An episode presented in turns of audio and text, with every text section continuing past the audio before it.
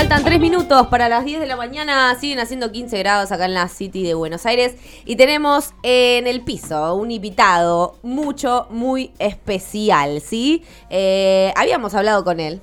No sé si recuerdan ahí Sí. por algún. No sé cuándo fue. ¿Cuándo fue? Pasó un tiempito. Y un hace tiempito. dos meses, Dos más meses o por lo menos. menos. Dos ¿no? meses. Sí. Bueno, Víctor Granado, bienvenido al piso de FM Boedo. Muy buenos días, muchas gracias. ¿Cómo estás? Un aplauso. nos estuvo contando de su gira loca por la Argentina, ¿eh? Tremendo. Que vio las cataratas. Yo no vi las cataratas. Yo ¿En serio? Yo nunca fui tampoco. ¿Te das cuenta, Uno, no? él, él solo de acá, ¿no? De los otros cuatro. ¿Nadie ahí ¿Allá? del equipo? ¿Tampoco? Bueno, los peores argentinos, Sí. eh, podemos decir. Un turista al uso, quizás. Bueno, pero pasa un poco, ¿no? Uno cuando Sí. lo tiene ahí, capaz que no, no lo aprecia tanto. Ya. es como claro. tener pileta en tu casa. Eh. No la usás. ¿No? Sí, sí, sí, sí. sí, sí, sí. Yo la usaría. Claro, no sé. Como no tengo, digo que la usaría siempre. Claro, Hay que por ver. supuesto. ¿no? Claro. Pero sabemos que no. ¿Cómo estás, Víctor? ¿Cómo te trata? Muy bien, encantado de estar aquí en la Argentina y en Buenos Aires y con vosotras, claro. Qué bueno, qué bueno tenerte acá. Y bueno, esta. Y a Sergio también, qué Y a bueno. Sergio Hola. también, che, está Sergio en el Hola. piso. Arre. Ya nos olvidamos de Sergio, no es tan importante en este momento. Bueno, ¿de qué vamos a estar charlando? Bueno, eh, un poco eh, en medio de la columna de todos los miércoles, por supuesto. eh, ya tuvimos el agrado de hablar como, con él, como decía Saúl antes. eh, y, bueno, en ese momento, obviamente, no- no- nos, bueno, vamos, recordamos a la gente que ta- tal vez algunos no lo han escuchado, otros están acá o no lo recuerdan, Sí. porque la memoria es cortita en Sí, estos sí. tiempos. Eh, Víctor Hernando es presidente de la agrupación deportiva ibérica, asociación que lucha por la libertad sexual en el ámbito del deporte. Eh, también fundador ¿no? del club Titanes de rugby, hablábamos recién, jugador de rugby hasta hace un tiempo, hasta hace unos años. Eh, y bueno, en su momento habíamos hablado todo de, de la situación del, de- del deporte, ¿no? Eh, en este sentido, eh, si no me equivoco, el disparador en ese momento había sido el caso de la nadadora, ¿no? Que había ganado y a partir de ahí toda la cuestión que se viene cuando un atleta trans gana, ¿no? Y no cuando compite nomás. Claro. Eh, como que la noticia, y para mal pareciera, pareciera ser, es cuando alguien gana, ¿no? Eh, a partir de ahí, por supuesto, charlábamos un poco. Eh, en este caso particular, Elía Thomas, ¿no? La nadadora, eh, para retrotraer y para volver a esa charla, eh, no sé si hubo algunas novedades con respecto a la cuestión en natación, si, cómo, cómo fue progresando esta noticia o quedó todavía medio en la nada la cosa. De momento la cosa sigue más o menos igual. Es decir, que eh, la prohibición de que cualquier mujer trans que haya tenido una pubertad masculina quede excluida de la competición sigue estando ahí. La FINA mantiene esa normativa y lo peor es que hay otras federaciones internacionales que parece que van a sumarse un poco a esa línea y esa estrategia. Eh, estamos esperando a ver qué pasa con atletismo. eh, hubo algún pronunciamiento por parte de la FIFA con el- en el ámbito del fútbol. Mm. Hay que ver en qué va a quedar, pero eh, lamentablemente parece que ese va a ser el camino de muchas federaciones. Seguimos en esta, también la nos habías contado, en esta cuestión. eh, Por, por- por lo pronto, el COI no sigue dejando que cada federación expida eh, en su particularidad, digamos, ¿no? No, no, no baja una línea directa No. para decir, bueno, vamos, vayamos por acá. eh, cosa que en cierta forma antes había, ¿no? Claro, En las- la evolución es la siguiente. Primero hubo una regulación por parte del COI que era el que, como tenías la intención de mandar a tus deportistas a, la- a las competiciones olímpicas, tenías que cumplir. Y eso se traducía en la, en la legislación o en las normas que había en las federaciones internacionales, ahí en cascada en las estatales y luego en las regionales. Como el COI en las últimas, después de los Juegos de Tokio, decidió eliminar esa normativa y que eh, dar unas recomendaciones y que cada federación ajustara los principios de inclusión a las especificidades de su deporte, lo que se ha encontrado es justo lo contrario. Que en lugar de favorecer la incorporación de las personas trans y LGTBI en general al mundo del deporte, lo que hay son normativas que impiden su incorporación a la competición de más alto nivel. La esperanza es que los juegos siguientes son los de París y están muy cerca. Claro. Porque al posponerse la- el- mm, los Juegos de Tokio, normalmente suele haber una revisión de estas políticas después de unos Juegos, porque nunca durante el espacio entre unos y otros hay modificaciones por parte del COI, para no cambiar las reglas de juego a mitad de partido, ¿no? Entonces esperamos a ver si es posible que con la presión que podamos hacer entre todas, eh, después de los Juegos de París, haya una rectificación de la posición del COI que vuelva a unas normas que se puedan concretar o que al menos prohíba o sancione como negativas las conductas, por ejemplo, de la Federación de, Natación o de la Federación de Rugby. Eh, bueno, también decíamos recién lo de. Nos gustaría adentrarnos un poco en cómo surge la asociación de la agrupación deportiva ibérica, eh, con los cuentes un poco cómo es allá y nada, un poquito de historia también de, esta cuestión que, bueno, tanto también nos interesa y por eso también te contactamos en su momento, ¿no? Pues mira, hace mm, más de 10 años, yo creo que ya son 13, eh, aparece la agrupación deportiva ibérica. Eh, eh, se llama así porque es una especie de federación de entidades que reúne a entidades deportivas en su mayoría, pero no solo, también hay entidades sociales que tienen una preocupación por el deporte, como puede ser, por ejemplo, Crisalis, que es la Asociación de Familias de Menores y de Adolescentes Trans, y se reúnen para, de alguna manera, coordinar las acciones de activismo que se habían ido haciendo a escala muy local y de una forma muy diseminada en todo el Estado. Entonces, en ese momento aparecen una serie de entidades. Hay un club muy importante que es el más numeroso en Cataluña y en, eh, dentro de la federación, que es Panteras Grogas en Barcelona. Hay unos clubes en Madrid. Hay algunos otros repartidos por el, por el territorio y se empiezan a, a reunir. Y lo que hacen es que cada seis meses hay una reunión de trabajo, se plantean actividades, líneas de actuación, pues hacer enmiendas a normas o leyes estatales que haya en preparación, o preparar un torneo, o cosas que visibilicen la situación de las personas LGTBI en el deporte.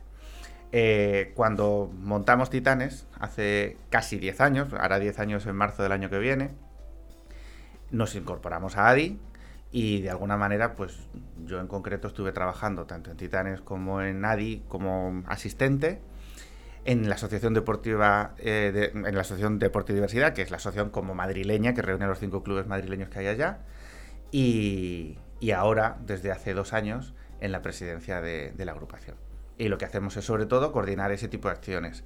Propuestas legislativas, eh, abrimos el Observatorio para la Diversidad en el Deporte hace un año y medio, entonces publicamos un número con un informe evaluando pues, políticas públicas sobre protección de los derechos humanos de las personas trans en el deporte o denunciando situaciones de discriminación como estas que claro. hacen las federaciones, este tipo de cosas son las que hacemos. Eh, ¿Cómo es en, particular en, en, España toda esta cuestión? Eh, ¿Cómo va fluyendo toda esta...? En España yo creo que como en muchas partes eh, la cosa está regular, porque eh, por la propia historia del país, pues 40 años de dictadura militar claro. ultracatólica y una transición democrática difícil y bueno, pues eso que no suena tan distinto, ¿verdad? eh, hace que el tejido social haya, se haya modificado mucho en poco tiempo, con leyes en principio muy positivas, pero que han circulado como en dos velocidades. Lo que fue la ley de matrimonio igualitario es de una modificación de una ley de ámbito estatal y algunas leyes de igualdad de trato, etcétera, sí que han sido leyes de ámbito estatal, pero en general el avance en derechos concretos de las personas LGTBI se ha dado en leyes de las regiones, de lo claro. que son las comunidades claro. autónomas. Claro. Entonces no hay una ley estatal que proteja, por ejemplo, todos los derechos humanos de las personas trans. Eso está en tramitación ahora y generando muchísima polémica. Algo, perdón, no sé si conoces acá la, la, la ley de identidad de género. Claro. Algo parecido a sí, eso sería. Efectivamente. Algo parecido a eso es lo que se fusionó para que pudiera, que pudiera salir adelante con una ley también de derechos de las personas LGTBI plus de ámbito estatal. Claro. Porque era como más fácil pasarlo si no era solo de personas trans. Eh, esta es una ley que se ha intentado pasar en dos momentos, pero las dos veces, como además los últimos tiempos han sido tan convulsos, se disolvieron las cámaras, no llegó a aprobarse, con lo cual hubo que volver a empezar. Y cada vez más difícil porque el impacto social, mediático y político de la ultraderecha en España es cada vez mayor y eso ha hecho que todo sea como más difícil. Entonces tenemos leyes autonómicas en algunas regiones muy progresistas, un vacío en el ámbito estatal y el intento de rellenar esos huecos para que se vean reconocidos los mismos derechos en todas partes. Estuviste ya hace casi un mes acá en Argentina sí. eh, y dando clases también, incluso muchas al respecto, ¿no? Sí. Eh, bueno, ¿qué nos puedes contar de eso? ¿Qué viste acá? ¿Cómo lo viviste? Y, y también, ¿qué tanto te adentraste en estas cuestiones, no? Pues fijaos, yo, eh, el viaje me ha servido para aprender un montón de cosas y para conocer que que otras cosas son posibles, ¿no? En España no tenemos prácticamente educación afectivo-sexual en las escuelas, esto es una cosa que no se hace desde los años 80, que aunque las leyes dicen que hay que hacerlo, de alguna manera no hay ni una asignatura ni muchos programas establecidos, y entonces conocer eh, la ley argentina a este respecto y la potencia que tiene, aunque a veces se quede corta como obvio, todas las leyes, obvio. ¿no? Claro. Es como otro mundo, es decir, es como estar en el primer mundo, de verdad. O sea, el primer mundo es Argentina en muchas cosas, aunque, aunque acá no lo parezca, ¿no? Eh, porque siempre uno cuando está en un sitio piensa, ve las cosas negativas, pero viniendo de fuera, por ejemplo, que esa ley exista y que se pueda esgrimir para defender los derechos de toda la población infanto-juvenil es estupendo, ¿no? Mm. Entonces, conocer esa ley, conocer cómo funciona, haber visto experiencias educativas como, por ejemplo, eh, la Mocha Celis y ver cómo funciona ese bachillerato, qué personas están allá, qué oportunidades tienen, por qué existe y conocer, pues eso, la situación en la que de repente, pues detenían a personas por no llevar la ropa de su sexo asignado, pues me pareció una cosa eh, increíble y todo el trabajo que se ha hecho excelente en esa dirección, ¿no? Yo acá he venido sobre todo a hacer una estadía sobre eh, cómo repensar la escuela en términos queer, eh, LGTB inclusivos, etcétera, con la denominación que cada uno quiera. Y, y las experiencias que he podido ver en Cósmico, en La Plata, en La Mocha Celis acá y en lo que es las normas y cómo trabajan muchas personas docentes, es un gustazo. O sea que me voy con un montón de ideas y con muchas ganas. ¿Ya te vas? ¿Cuándo te vas? Me voy el día 30. Ah, bueno, un par de días todavía. Sí, queda un poquito. Un queda la semana de vacaciones, ¿no? Ahora. Sí, semana de hacer más turisteo. Eh, bueno, hay un caso que, que resonó mucho en estas semanas acá en Argentina, de- hablando de, de deporte y de fútbol, que es el de un equipo en Cañuelas, donde juega, es un equipo de varones, eh, infantil, pero jugaba una chica. Eh, y a partir, jugaron muchas fechas y a partir de una denuncia a un equipo rival en la fecha 13, eh, la federación decidió sacarle los puntos de todos los partidos anteriores porque no podía jugar, porque era de varones, el reglamento lo decía, pero no dijeron nada hasta la fecha 13. Eh, a partir de allí se le, le- le pidieron que no juegue más, pero desde el propio club los dirigentes le dijeron a los chicos, che, quieren que siga jugando, prefieren que no. Eh, si, no, si va a seguir jugando, van a seguir pidiendo los puntos. Y los chicos se van planteando y dijeron, queremos seguir jugando con ella. No importa si perdemos los puntos, veremos cómo sucede. Eh, en un ratito vamos a hablar con el padre de Paula. Eh, no sé si tenías al tanto de esta noticia, cómo, cómo la fuiste viviendo. y qué nos podés contar al respecto de esto, justamente en el caso infantil, donde en muchos lados sí empieza a mezclarse, ¿no? Todo, todos lo- los géneros. Bueno, ¿cómo, ¿cómo viste esto? Pues como el inicio de una revolución. Decir, yo creo que al final este tipo de gestos son, llegan mucho más lejos de donde parece. En España hemos vivido algunos casos así. Eh, yo recuerdo, por ejemplo, eh, un club de gimnasia en el que había un chico que hacía gimnasia artística con sus compañeras. La normativa prohibía que hubiera grupos mixtos y, que, y te obligaba a que todo fueran chicas. Y esto hizo que cuando de repente ese equipo en las competiciones de ámbito local llegó hasta el punto de poder clasificarse a una competición nacional, el equipo tuvo que enfrentarse a decidir si iban sin el chico o si perdían lo que habían ganado con los puntos y con la competición porque quería ir el equipo completo Claro, y el parecido- chico formaba parte del equipo. Muy parecido a esto, ¿no? Claro. Mm. Y fue lo que sucedió. Las chicas se plantaron y dijeron, no, si este chico no viene, nosotras no vamos porque el equipo somos todas. Y eso hizo a la larga que se modificara la, la competición y que se admitieran eh, modalidades mixtas poco a poco en eh, la competición de la gimnasia artística en España. Entonces, creo que ese tipo de cosas, que son unos gestos muy visibles y con los que cualquiera puede empatizar y comprender, eh, abren un camino para replantearnos en el fondo la estructura del deporte. Claro. ¿Tiene sentido segregar por sexo en determinadas, sobre todo, niveles de la competición y del juego? Probablemente no. Yo, nosotras creemos que no lo tienen en ninguno de los casos. Es decir, que los cuerpos tienen ventaja con independencia de la diferencia sexual que se dé en ellos. Pero, eh, desde luego, en competición, en, en un deporte formativo, en edades tan tempranas, no. Y ahí hay una separación ar- muy arbitraria.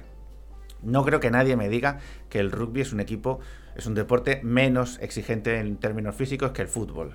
No, ojalá. ¿Qué ocurre? Hay mucha más gente que juega fútbol que, que la que juega rugby. Y en España hay muchas más fichas. El deporte con más fichas es el fútbol y el rugby es un equipo, es un deporte muy pequeñito, ¿no? Eh, en fútbol se supone que por todas las diferencias físicas entre varones y mujeres, esas sí- se separan a los chicos a los 12 años. En rugby a los 16. Hasta- an- perdón, esto está bien. porque ah, hasta ahí no lo separan. No, Hasta ahí pueden competir juntos, Mm. eh, se entiende que es un periodo formativo eh, y bueno, pueden competir juntos. De facto, sí sucede que normalmente, como hay muchos más chicos que chicas, Claro, claro. hay equipos íntegramente de chicos, pero podrían competir juntos. Mm. En el rugby esto, como hay muy poquitas fichas, si encima las separas entre chicos y chicas, pues es que no tienes para hacer nada. Y compiten juntos hasta los 16. Y hay equipos mixtos hasta los 16. Claro. ¿Por qué en el rugby puede haber equipos mixtos Claro. hasta los 16 y en el fútbol se separa mucho antes, entre 2 y 4 años antes de media? Pues no lo sé, estaría bien que alguien lo explicara, porque la, la velocidad, la memoria muscular, la fuerza y el contacto son mucho mayores en un caso que en el otro, ¿no? Sí. Entonces parece todo bastante arbitrario, que tiene que ver con otro tipo de cuestiones y que sería mucho más interesante si nos empezamos a plantear un deporte mixto en serio. Es decir, que entiendo las reivindicaciones de las mujeres que practican deporte y que quieren tener una visibilidad que se han ganado a lo largo de la historia y de la competición.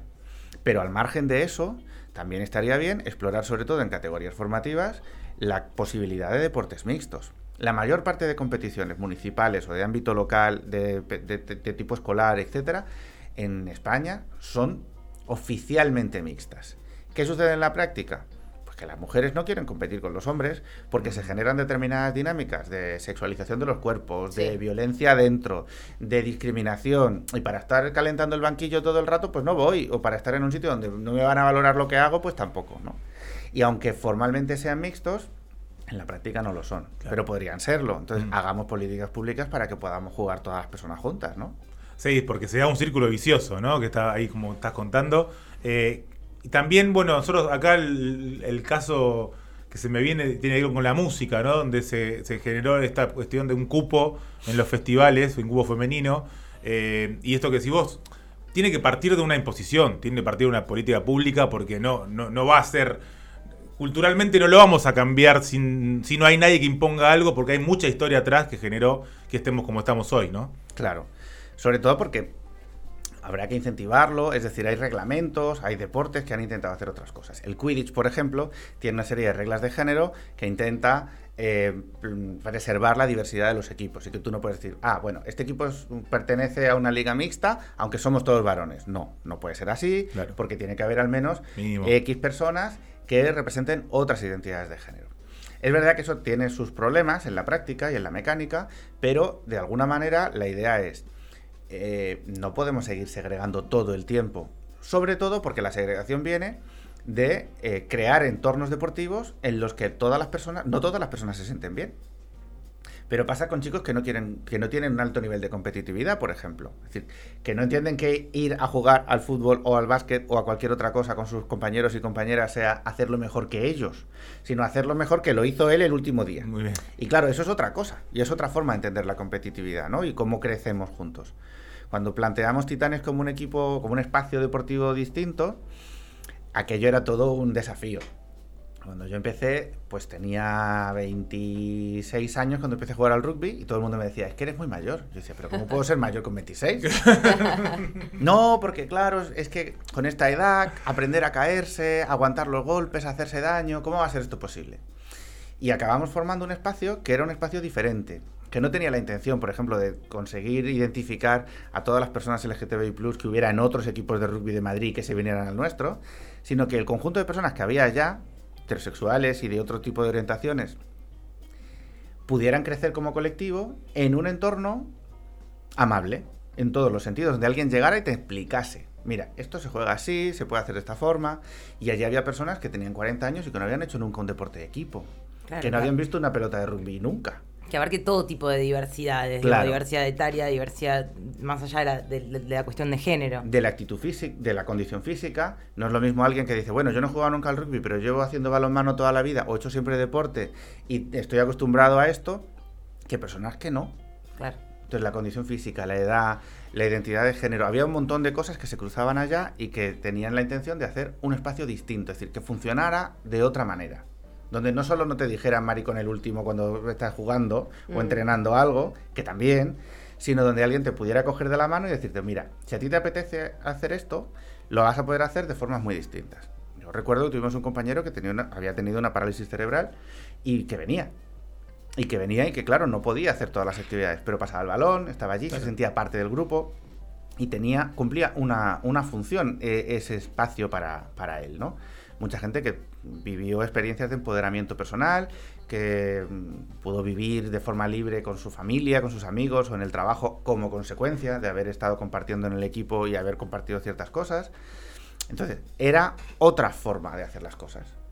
Que desde luego sí que tenía muchas personas que venían como rebotadas de otros lugares donde no se sentían bien. Y recién hiciste. Ay, perdón.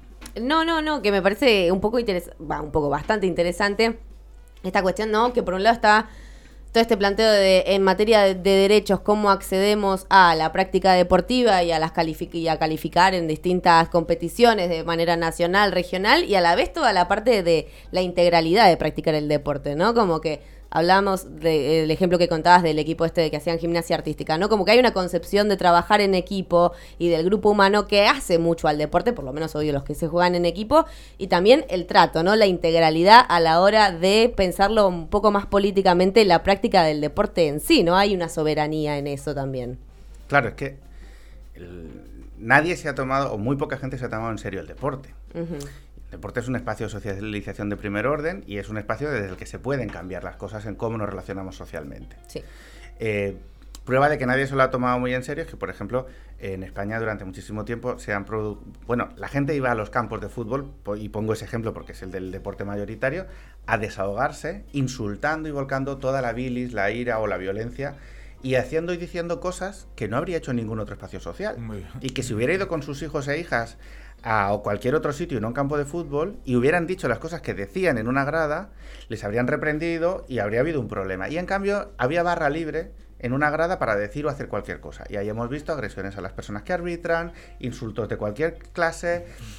Con los insultos de carácter racista se ha ido trabajando más, pero en España se puede gritar todo un campo maricón a una persona o cualquier otra cosa de este estilo como insultos LGTB-fóbicos a personas que están arbitrando, que están jugando y no se cierra el campo, ni se detiene el partido.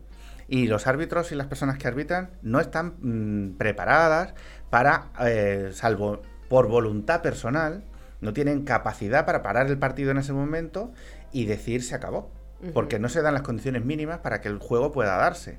Entonces, ese tipo de cosas nos llevan a ver como esto no se tomaba en serio y de hecho son muchas veces las familias las que los equipos en edad de formación eh, insultan a las personas que están arbitrando, agreden a otras Totalmente. familias Sí. o a otras personas que están jugando y así hemos visto sí. también En el, futsal ejemplo- pasa mucho, ¿no? Sí, Eso el fútbol de sala acá, los chicos, ver los padres. familias. es- Claro, pero ¿qué va- ¿por qué van a ver a, a las criaturas jugar? ¿Porque quieren Claro. tener a Messi que les saque Sí. el Claro. borde? ¿O porque realmente les parece que es mejor que sus hijos e hijas estén haciendo deporte que en otra cosa? por lo primero, ¿no? Total. Lamentablemente. Lamentablemente más por el lado de los primeros, tal cual, sí, sí.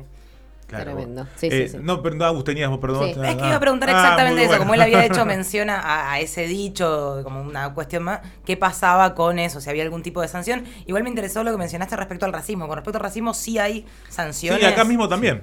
Acá mismo también. Sí, eh, si alguien, por ejemplo, durante un tiempo, eh, frente a algunos jugadores, eh, se hacía un sonido por parte de las gradas como el de un primate, ¿no? Ah. Y entonces esto, eh, eso que ni siquiera era un insulto verbalizado, pero que claramente era una, una agresión de carácter racista, permitía, a- si lo escuchaban, y claro que se escuchaba, Claro. a las personas que estaban arbitrando, parar el partido, eh, re- reflejarlo en el acta, reflejar la causa, y la causa racista era un agravante para que luego el comité de competición estableciera una sanción, que podía conllevar el cierre del campo, una multa económica, o que se identificara a- con las cámaras que hay ahora en los campos a las personas en concreto, que pudieran perder el carácter abonado si lo tenían, o la posibilidad de entrar a los campos, etcétera.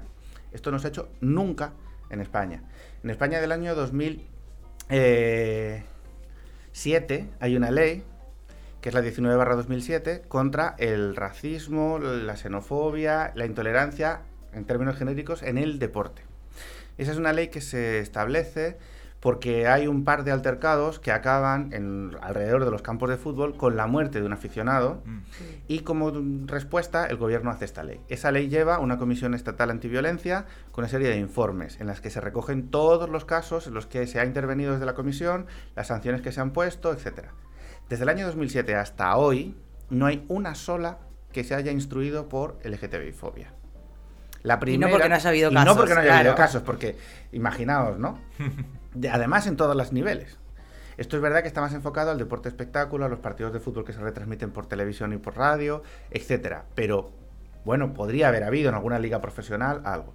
El único incidente que ha tenido una sanción por primera vez fue los insultos en mitad de un partido de waterpolo a un waterpolista, ya insultándole, diciéndole maricón, por parte de otro compañero Compañero, encima. de- del equipo, Ah, otro jugador del equipo contrario, rival, rival. eh, hace un año y unos meses. Esa es la primera vez. Y estamos hablando del 21. Claro. Esa ley existe del año 2007. Claro, 14 años. Entonces, ni ha habido formación ni voluntad real de las distintas personas que han tenido la responsabilidad de gobernar el deporte en España o las ligas deportivas profesionales que organizan esas competiciones de formar a los equipos de arbitraje, ni al personal, ni de ponerse en serio con esto. No hay una sola campaña pública en contra de la LGTBI en el deporte de carácter global. Es decir, hay acciones puntuales y en ese sentido hemos trabajado, por ejemplo, con el Consejo Superior de Deportes, Sí. que es el espacio gubernamental que regula el deporte para trabajar esto lo más lo mejor que podamos. Han firmado algo, ¿no? Hace. Firmamos un sí, una declaración institucional hace eh, en el contexto de la conmemoración del orgullo LGTBI+, como una serie de medidas y de compromisos en los que el gobierno asume un carácter proactivo en la defensa de los derechos de las personas LGTBI. Pero la UEFA, FIFA, eh, organizan campañas en las que salen personas en contra del racismo. Y seguro que les recordáis Sí, sí. a Zidane, a Henry, a un montón de futbolistas poniendo su cara y diciendo que con el racismo no se juega. No hay nada así en términos de, de- de- de protección de las personas LGTBI+. Y yo echo en falta que primeras figuras mm, heterosexuales, es decir, que no sufren en primera persona ningún tipo de violencia ni discriminación y que tienen un enorme impacto sobre la gente, se comprometan exactamente igual en la defensa de los derechos de otras personas.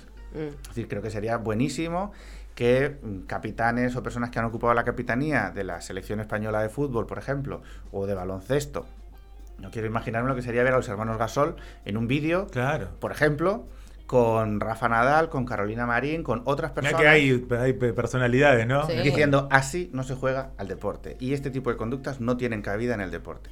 Bueno, eso no existe. Eh, en, en- en el alto rendimiento, sobre todo, sigue hasta siendo, y el masculino, claramente, sigue hasta siendo tabú todavía esta cuestión, ¿no? Sigue, siguen, como que sigue siendo algo por, por abajo, ¿no? No, no, no, no, no sale a la luz para nada. Eh, ¿Cómo ves esa cuestión de, de que, no sé, como que hay una pared ahí todavía en el alto rendimiento mundial, ¿no? Yo creo que el caso Fasano, por ejemplo, eh, pesó y pesa mucho en la memoria de aquellas personas LGTBI que en un momento dado se plantean si dan el paso. Eh, y bueno, pueden pasar dos cosas. Hace no tanto, hace unas semanas, un- el que había sido portero titular de la selección española de fútbol durante muchos años, en los años 90 y primeros 2000, eh, Santiago Cañizares, Cañizares, sí. Le preguntaron sobre esta cuestión y dijo, bueno, yo es que en realidad en toda mi carrera nunca vi ni conocí a ningún hombre homosexual en ningún vestuario. Y uno dice, bueno, Cañizares puede decir esto por dos razones. Quizá la opción uno, es verdad, no hay varones homosexuales en el alto nivel deportivo, pero entonces habrá que preguntarse por qué, ¿Por no los hay. no hay? Sí. Claro. Si eso es así, ¿por qué no los hay? Exacto. ¿Por qué esas personas deciden no, no llegar a ese nivel o Claro. qué causas hacen que no lleguen a ese nivel? Y la otra opción es que a lo mejor sí los haya, pero que Cañizares no lo supiera. Entonces, si los hay, pero Cañizares no lo sabe, habiendo pasado por infinidad de vestuarios, ¿qué hace que esas personas en ningún ámbito de intimidad hubieran sí. compartido, Sí. a lo mejor no públicamente, pero sí con sus compañeros, Pongo- claro, claro, claro. parte de su vida como hace cualquier persona, ¿no? Entonces yo creo que el caso Fasanu pesó mucho. Alguien que lo hace público y que acaba en un suicidio después de un montón de eh, actos de LGTBI-fobia constante y que la gente piensa que le va a destrozar la carrera deportiva y, y le cuesta mucho afrontar la propia LGTBI-fobia interiorizada, el miedo al rechazo y a que tu vida, mm, tal y como la conoces, desaparezca de la noche a la mañana, ¿no? Sobre todo porque las personas que han hecho pública, los- los varones, sobre todo en el mundo del fútbol, que han hecho pública Claro. su orientación sexual, eh, no heterosexual, pues lo han hecho en su inmensa mayoría al acabar la práctica Claro, deportiva. Claro. Exacto. Ahora tenemos a Carballo que lo ha hecho estando en activo, Mm. Pero es verdad que es alguien, bueno, pues que compite en Australia y que está en un nivel, en una liga que no es una de las primeras ligas, ¿no? Claro, también si no terminan su carrera lo hacen cuando ya bajan de, entre comillas, de categoría, eh, ¿no? También eso, se va a jugar a Australia y capaz sea, recién ahí... mm. Yo no me imagino, no sé cómo sería un Manchester United Bayern en una semifinal de la Copa de Europa en el que participa una persona que ha dicho abiertamente que es bisexual o que es un chico gay. Pues no lo sé. Pero lo que sí sé es que cada vez que aparecen noticias eh, de pasos que damos en reconocimiento de los derechos de las personas LGTBI en el deporte en redes sociales, lo que se vuelca es un odio y unas acusaciones y una violencia verbal de carácter LGTBI fóbico muy grande. Entonces, yo entiendo perfectamente que las personas LGTBI que están en el máximo nivel no se visibilicen. Porque al final, tampoco. O sea, esto es un reclamo que se hace muchas veces. Dicen, qué bien sería si una persona súper famosa del mundo del fútbol masculino diera este paso. Ya, pero esto a veces lo dicen propias personas eh, que en sus algunos ámbitos de su vida no han hecho No el paso. Muy bien. Entonces, ¿por qué de repente por ser alguien visible en términos mediáticos se le carga además a esa persona o se la revictimiza y dice, bueno, no solo tienes que asumir todo lo que te caiga, sino que además eres culpable de no haberte atrevido a contarlo, ¿no? Cuando hay mucha gente que no lo cuenta en entornos laborales o en determinados Sí, sí, contextos porque no se siente segura. Yo creo que ahí ayudaría mucho que otras personas del máximo nivel que no van a sufrir esa discriminación pusieran la cara y el Sí. cuerpo por quienes a lo mejor no se atreven. Eh, no, no pasa por- porque no surge, porque no se los plantean. No se sabe tampoco bien por qué no logramos que esto que decías, los Gasol, un Nadal, eh, aparezcan más firmemente. Eh, ¿Cómo es? ¿Por qué pensás que no se da? Yo creo que hay un conjunto de cosas, ¿no? Es decir, yo te puedo hablar de lo que nos pasó a nosotras cuando empezamos con Titanes. De repente aparece Titanes y nos empiezan a llegar ofertas de patrocinios. ¿Quién nos quiere patrocinar y darnos un montón de dinero? Pues de repente nos empiezan a ofrecer dinero eh, unas saunas muy famosas en Madrid, unas saunas gays. Y entonces nosotros decimos, no, no vamos a querer, no queremos el dinero de las saunas. ¿Por qué? Porque eh, si ya se nos ve como un cuerpo extraño dentro Claro. del mundo del rugby madrileño, si encima nos patrocina una sauna, esta gente va a pensar que no nos lo tomamos en serio. Claro. Sí. Eso, igual que otras cosas que decidimos no aceptar como patrocinios en un momento dado, también tenían que ver con nosotros queremos ser normales, es decir, queremos que nos traten, queremos ser como los demás. Y creo que fue un poco un error. En el sentido de que mm, quizá deberíamos haber sido más valientes y que nos hubiera importado todos, todo un poco menos y haber hecho quizá las cosas de otra manera, entendiendo que mm, en el fondo no queríamos ser normales, Claro. queríamos hacer otra cosa. Y que acceder al respeto no implicaba jugar al juego de la misma forma que lo hacían los demás, ¿no? Porque a los demás había- llamaban marcas pues de empresas hipercontaminantes contra el cambio climático y a nadie le importaba, Claro. por ejemplo, ¿no? Claro, total. O sea, de otras cosas. Y, y nadie venía allí a poner el dedo en la llaga y decir, ah, mira esto con el calentamiento global. No. No. Entonces, es verdad que a veces eso te pasa. ¿Por qué digo esto? Porque a lo mejor alguien piensa, dice, bueno, soy Rafa Nadal. Pues yo no quiero meterme en un lío, no quiero estropear mi imagen, a lo mejor los patrocinadores que tengo no a todos les gusta que yo haga esto, ¿con quién lo voy a hacer? ¿Con una asociación? ¿Y esta gente es de fiar? ¿Es una gente seria? Eh, bueno, ¿y qué necesidad tengo yo de meterme en esto? Y hay casos en los que sí ha pasado, es decir, hay personas Antoine Griezmann, por ejemplo, dentro del mundo del fútbol, es una persona que ha hecho Sí. reiteradamente declaraciones en este sentido Mm. y que lo ha hecho muy bien y que cada vez que lo hace lo hace bien, ¿no? Tampoco quiere ser pues estigmatizado de alguna manera como que solo hablo de esto. Claro. Y mucho menos si además mi rendimiento es mejor o peor por épocas, es decir, hay muchas variables.